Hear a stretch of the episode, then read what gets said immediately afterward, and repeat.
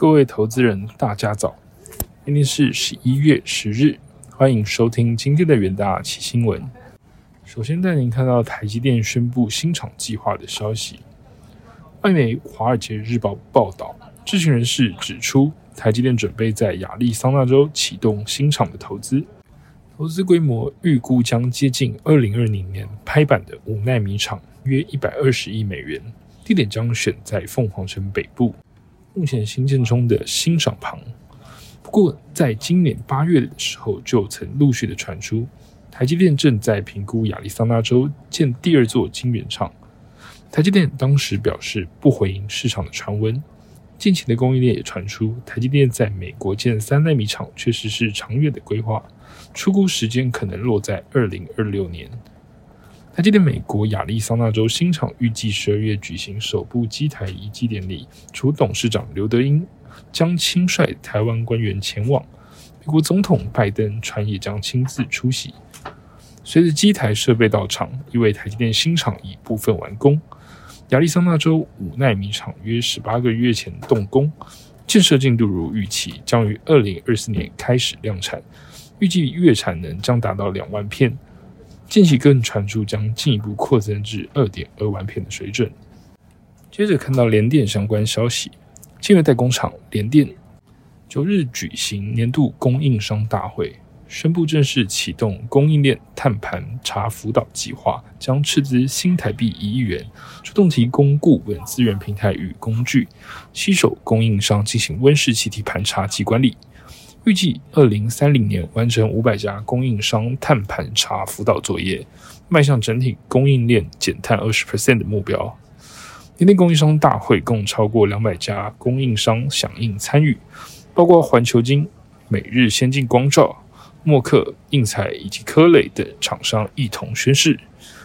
接下来看到，在美国的其中选举部分，美国其中选举改选众议院所有四百三十五个席次。以及参议院三十五个席次和三十六州州长席次，目前正在开票当中。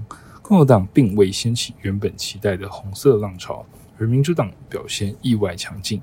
截至美东时间周三的下午，共和党人在众议院夺得两百零六席，领先民主党的一百八十一席。参议院席位之中，民主党占据四十八席，共和党取得四十八席。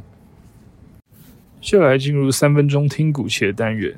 首先带您看到联咏期货，联咏十一月八日召开法说会，由于消费性产品需求下滑以及厂商去化库存等影响，第三季营收滑落至一百九十五点六四亿元，季减三十七点八 percent。不过，总经理王守仁在会议中表示。大尺寸面板驱动 IC 有急单涌现，而中小尺寸面板驱动 IC 产品营收亦有望增加。目前面板报价有逐渐止跌回稳的迹象，加上车用 TDDI、VR、AR 显示器驱动 IC 需求持续的成长，公司营运渴望止跌回升。十一月九日，联咏期货上涨九点六二 percent，期价带量上涨创近期新高。接下来看到光照期货，受惠价动率满载以及涨价等效益，台湾光照十月合并营收达六点七七亿元，月减三点二八 percent，年增二十一点二七 percent。此外，根据韩国媒体的报道，由于高效的 IC 与车用晶片需求续旺，导致光照出现供不应求的现象。市场预估二零二三年光照价格将再涨十到二十五 percent。目前公司产能利用率满载，公司董事会已提高资本支出，以提前取得关键产能的机台，预计二零二二年十二月装机之后，明年第一季挹注营收。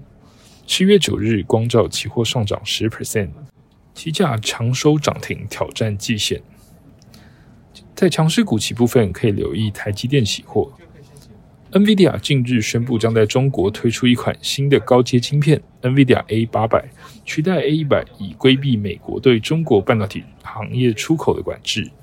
而新款晶片将采用台积电七纳米的制程。此外，日本大厂富士通计划自行设计两纳米制成的先进半导体，并委托台积电代工生产。美国禁令对台湾半导体厂影响程度优于预期。加上供应链库存调整已见成效，公司营运渴望持续的回温。十月九日，台积电期货上涨四点二七 percent，期价跳空大涨，突破盘整区间。最后，在弱势股期部分，可以留意中信金期货。受到防疫险理赔金额持续扩大，以及银行背抵提列增加的影响，中信金十月税后盈转亏达三十三点八三亿元，累计前十月合并税后盈余三百三十六点六六亿元，年减三十三 percent。子公司台湾人寿因为旗下中信产险防疫保单的理赔金扩大，台湾人寿十月税后亏损四十四点零一亿元，已连续三个月出现亏损。除了上述两项利空消息之外，由于金融投资的环境不佳，股债持续震荡，导致净手续费收入衰退，亦不利公司营收的表现。十一月九日，中信金期货下跌一点一六 percent，期价季线反压阻断涨势。以上就是今天的重点新闻。明天同一时间，请持续锁定远大奇新闻。谢谢收听，我们明天再会。